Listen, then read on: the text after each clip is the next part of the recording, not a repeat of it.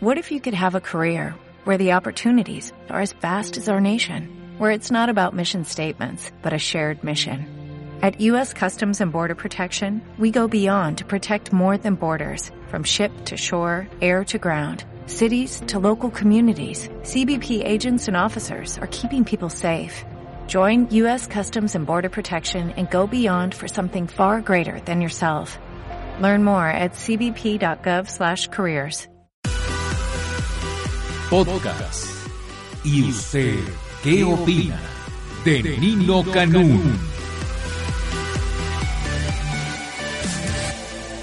Grupo Radio Centro presenta en exclusiva a Nino Canún en ¿Y usted qué opina? Comentarios, entrevistas, debates, deportes, espectáculos y más. Desde las 6 de la mañana hasta la 1 de la tarde. Siete horas de un tirón. Hola, buenos días. Muchas, muchas gracias por estar el día de hoy con nosotros. Hoy es viernes, que te quiero viernes. Viernes 8-8, 8 de agosto. Y bueno, pues ahorita está despertando, perdóneme usted, pero me voy rápido con CNN porque Obama autorizó ayer los ataques aéreos y bueno, son ataques aéreos selectivos, objetos selectivos, esto es en Irak, contra grupos extremistas y parece que se metió al conflicto. Bueno, pues esto es lo que está destacando el día de hoy el, el, la televisión con CNN, pero pues viernes, viernes que te quiero, viernes, gracias a Dios que es viernes. Pues hay mucha información y hay muchas notas, hay unas un tanto cuanto extrañas. Fíjese que en el día de ayer eh, tuvo que ir a la comisión del Senado Benito Neme de Capufe y fue a decir, ay no, no, no, es que esto es inaudito. Siempre hay que buscar a quién echarle la culpa o siempre hay Cuando que uno es muy menso. ¿Perdón? Cuando uno es muy menso. Hay que buscar a quién echarle la culpa. Por lo regular, si un ejecutivo se equivoca, pues la secretaria fue la que no le dijo. Por lo regular, si un político falla algo, pues para eso puede correr alguno de sus subalternos. Pero ¿qué pasa cuando el compadre del presidente de la República, Benito Neme, pues llega ahí a las comisiones del Senado y dice, oigan, pues con la pena, fíjense que yo contraté a estas dos empresas, no se pusieron de acuerdo y pues y crearon un desastre carretero, un caos terrible y tremendo y todo, y los voy a sancionar. Yo cuando escuché eso, bueno, me quedé así como sorprendido. Pero ahorita me voy a meter a la cuenta de Javier Lozano, porque Javier Lozano ayer en el tuit le dio, pero durísimo. ¿Pero por qué le dio durísimo? Porque Javier decía algo que esto es muy cierto y que tenía que ver con esto. La responsabilidad de Capufe es tuya. Tú eres Claro. el director. O sea, aquí nos vale un pito el que hayas licitado con dos empresas. Ahora, hay un sesgo de corrupción. Si cada vehículo que cruzaba alguna de estas casetas costaba 4.90 a Capufe, ¿por qué la nueva licitación va a costar 7.50? Porque es tecnología de punta, no. La tecnología de punta, de punta no tiene plumas, ¿eh? Cuidado. ¿eh? Esa pasas así a la velocidad que quieras y nada más te va registrando. Te va registrando porque tiene un ojo electrónico.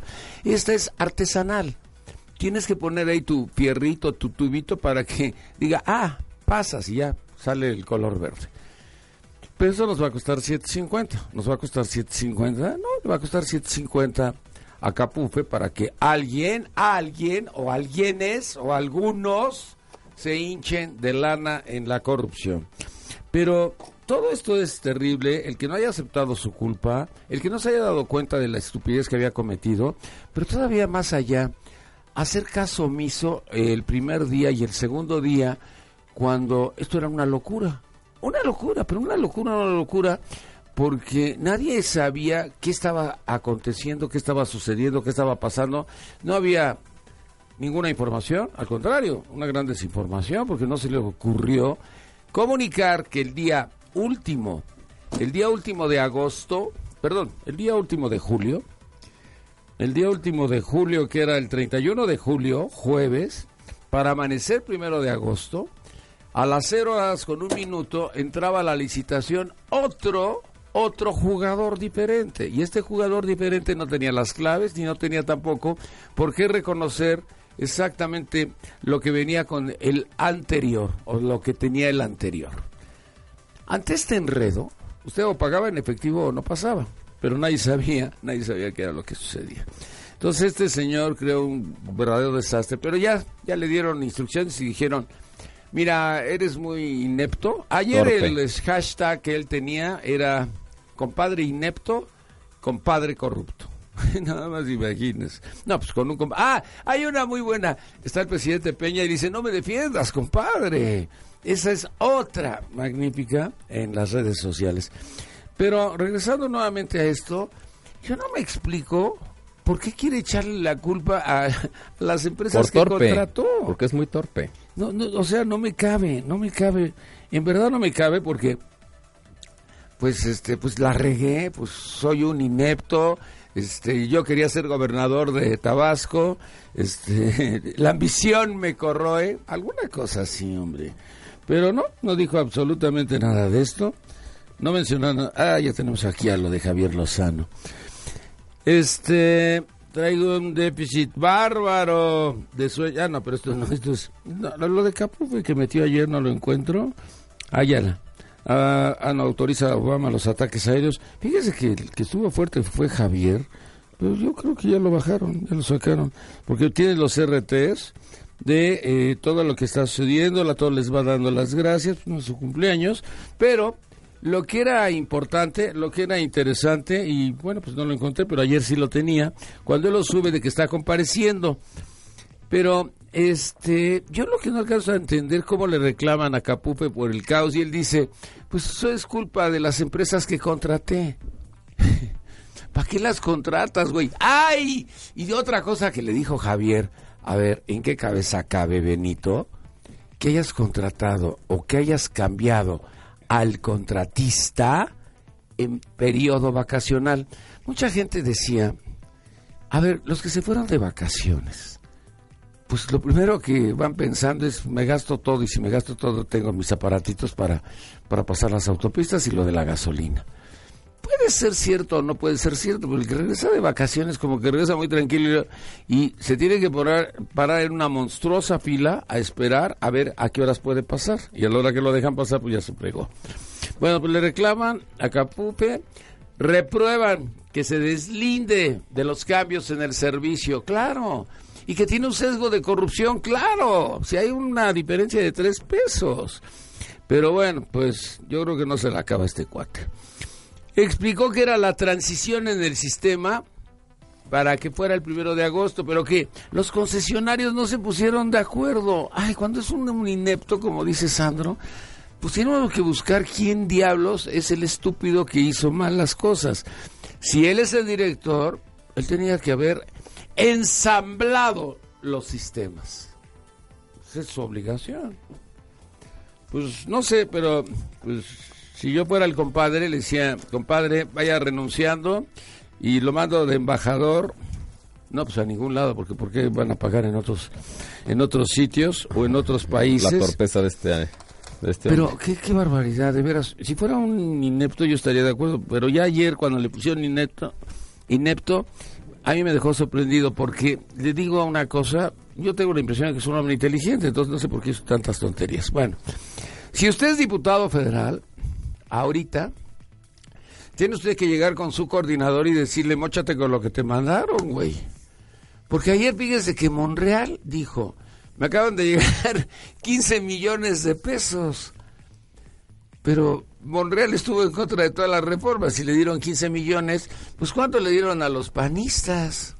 ¿Cuánto le dieron a los bristas? Y todos estaban tan contentos. ¿No ven cuando ya concluye la, la reforma energética, todos aplauden, ¡ah! pues con la, la nota que se llevaron. Pero ¿cuánto habrán recibido? Porque, bueno, Monreal que está en contra de todo, y Monreal, a ver, vamos a ver, a, escuchar a Monreal, porque aquí como que estamos ahí, ¿sí? Hoy estamos más que peor. Pues sí, estamos más que peor, porque devolviste 15 millones, güey. Bueno, pues a ver quién sigue devolviendo la lana, ¿eh? Ricardo Monreal, coordinador del grupo parlamentario Movimiento Ciudadano, que es un paquetito. Dante Delgado es el dueño de ese partido político, que es muy, muy pequeñito. Y si al coordinador que estuvo en contra de todas las reformas le dan 15 millones de pesos, pues yo me pregunto cuánto cobraron los otros en medio de este debate. Ahora, esto es por el debate energético, porque porque Zulema es una diputada que había dicho hace una semana que le habían ofrecido dinero y había un reparto de dinero por el voto. Pero ya votó en contra, entonces tampoco le tocaba dinero. Monreal votó en contra, pues, le regalaron 15 millones. A lo mejor se equivocaron y esos 15 millones eran para alguien más, ¿no? Ojalá alguien en esas curules me pueda decir si lo que recibieron lo van a devolver. No, no, no lo van a devolver. Bueno, pues ahí tiene usted. Por ahí anda el cheque. Es un cheque de Banorte. Hasta de. Mire, este.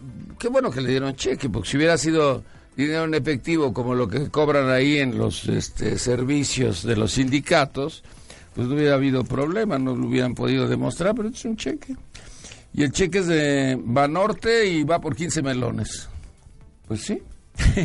el coordinador devuelve esto es, Monreal devuelve 15 millones de pesos a la tesorería de la federación.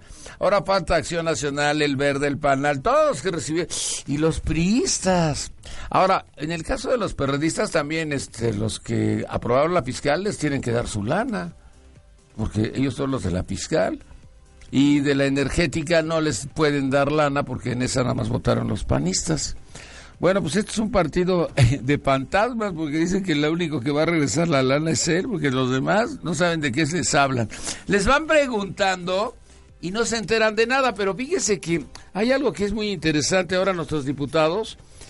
Pues eh, apareció cuánto gastan y gastan un chorro de lana, gastan este 55 millones de pesos nos cuestan de viajes los diputados, pero bueno, pues esto es así como un desastre porque a mí se me hace mucho dinero, 55 millones de pesos, pues, digo, que van con gastos libres, o los viáticos, cómo se los dan, o a qué hoteles van, porque a lo mejor van a hoteles de gran turismo, y si van a hoteles de gran turismo, bueno, pues obviamente irían a vacacionar, pero si no van a hoteles de gran turismo, yo sí me preocupo y me ocupo de que pues, es el dinero de nosotros, ¿por qué la utilizan de esa forma, de esa manera?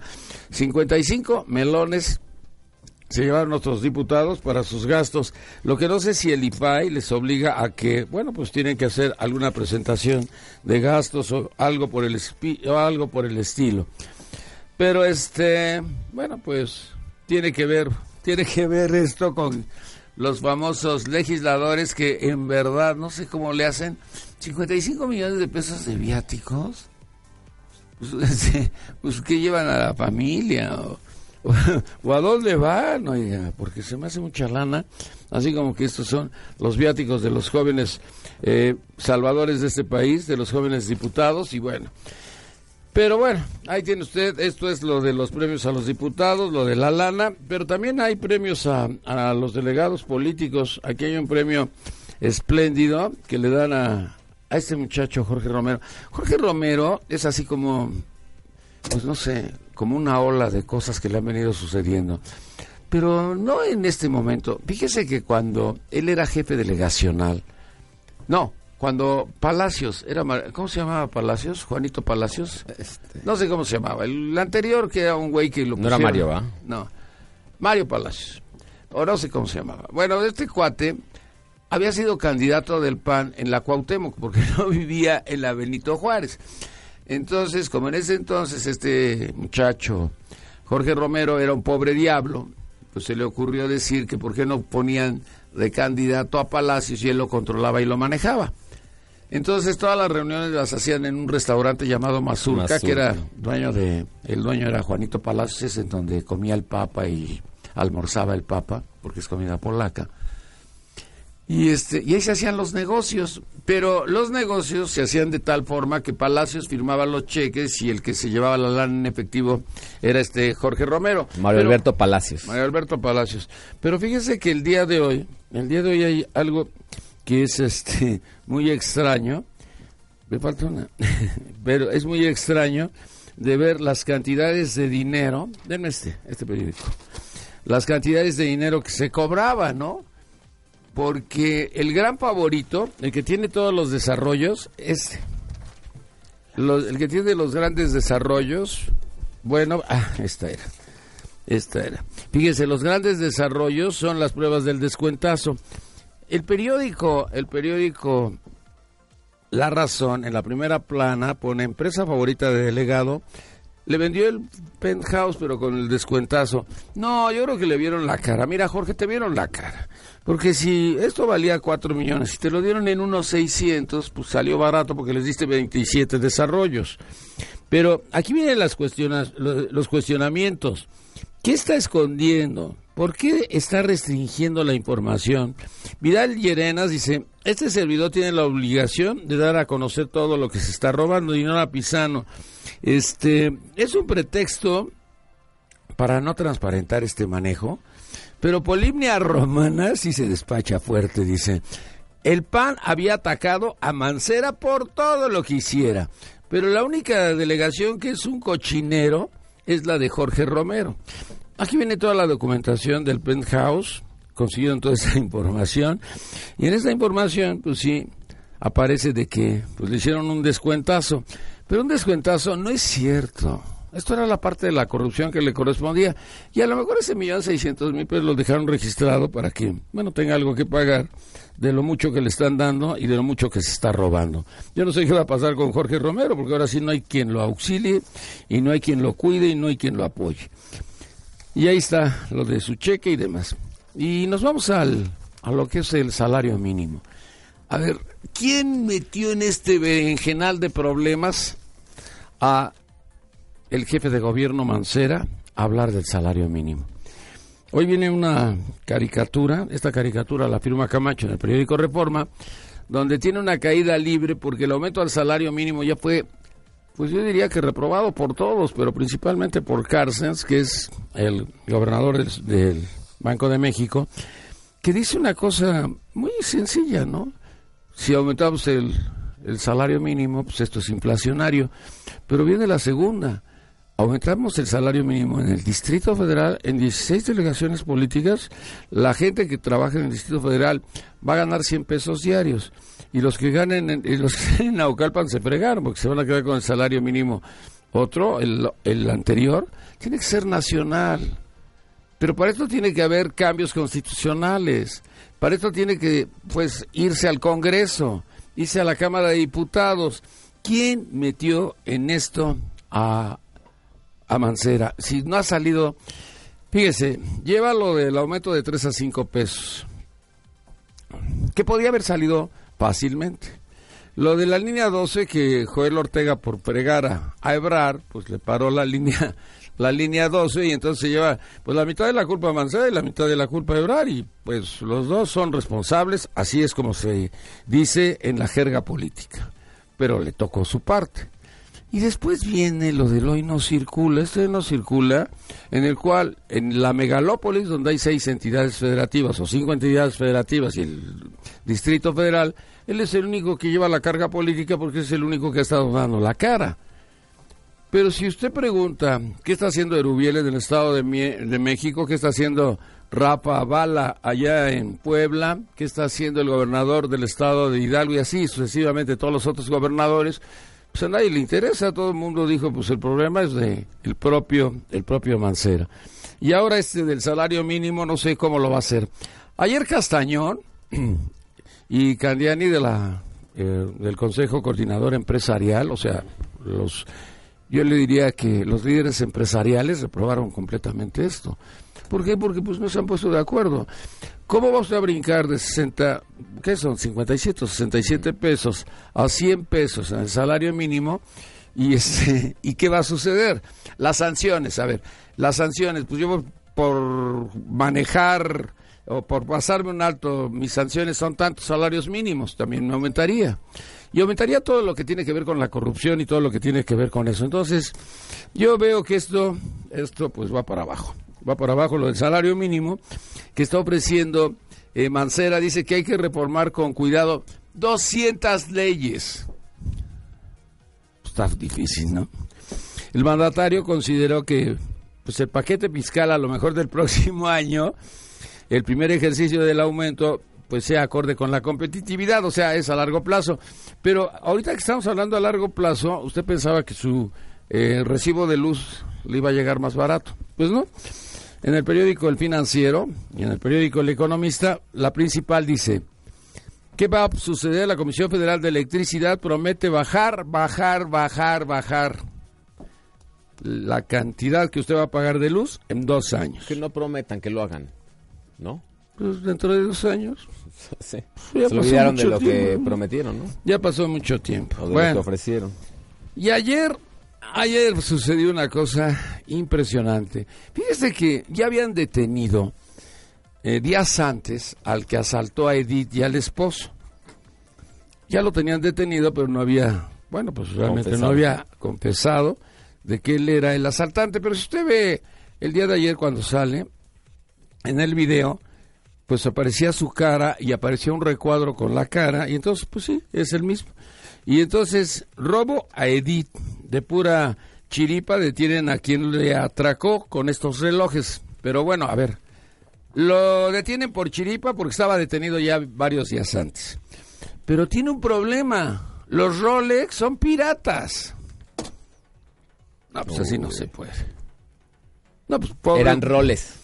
roles, roles, roles. Pues, po- pues pobre muchacho, oiga, pobre muchacho, robándose unos relojes que, que ni eran de verdad, caray. Que eran, que eran, que eran chapas, que eran piratas. No puede ser. Digo, hay que respetar a los rateros también. Ahora este güey, no sé, ¿cómo lo van a meter a la cárcel? ¿Por un robo de, de dos relojes piratas que cuestan 10 mil pesos o por dos relojes que cuestan cada uno 20 mil dólares? Yo creo que esa Pues es la no, diferencia. cambia. ¿Y ahora qué va a decir Edith? ya los cambió el ratero, los cambió porque eran auténticos y originales. No se vale. Ahora lo que están inventando. Ayer las redes sociales daban cuenta de esto y decían los relojes eran piratas. Eh, dicen que el esposo no lo reconoce que sean sus relojes, que, que, este no era el ladrón, que este no era el ratero. Bueno, pues para que vea usted. Y el periódico El Financiero, pues lo van a embargar. ¿Pero por qué?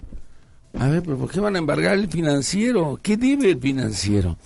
Pues el financiero salió con algo, un proyecto muy importante, y se lo compró a los Cárdenas y les quedó a un millón y medio de dólares.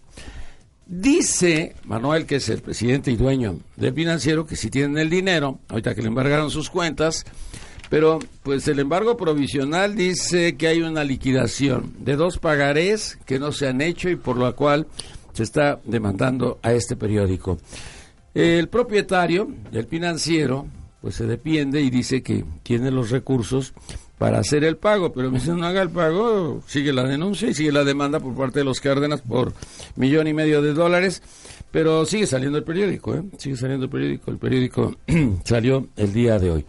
Bueno, de todo esto le vamos a estar platicando, de todo esto vamos a estar comentando con usted. El día de hoy vamos a, a tener varios programas, vamos a tener un programa de jóvenes, vamos a tener un programa de lo que pasa en la Ciudad de México. A ver, ¿qué pasa en la Ciudad de México? Pues muchas cosas. ¿Por qué? Porque yo creo que el Distrito Federal es así como, pues, en un momento dado como este, la caja de Pandora. Porque nomás la abre usted y dice usted qué barbaridad, qué de broncas. Pero así como hay de broncas, podemos vivir, podemos transitar, podemos comer, podemos asistir a muchos sitios y a muchos lugares. Y si nos roban y tiene usted un reloj pirata, bueno, pues no vaya a, a denunciarlo. Porque, bueno, pues sería bueno traer Y quemada, ¿no? Sí, pues, bueno, eh, traer un reloj pirata ya llega el ladrón, se confunde y ya. No hay cohete, no hay problema. De todo esto le, le vamos a estar platicando. Y hoy es 8-8, ¿eh? No se le vaya a olvidar.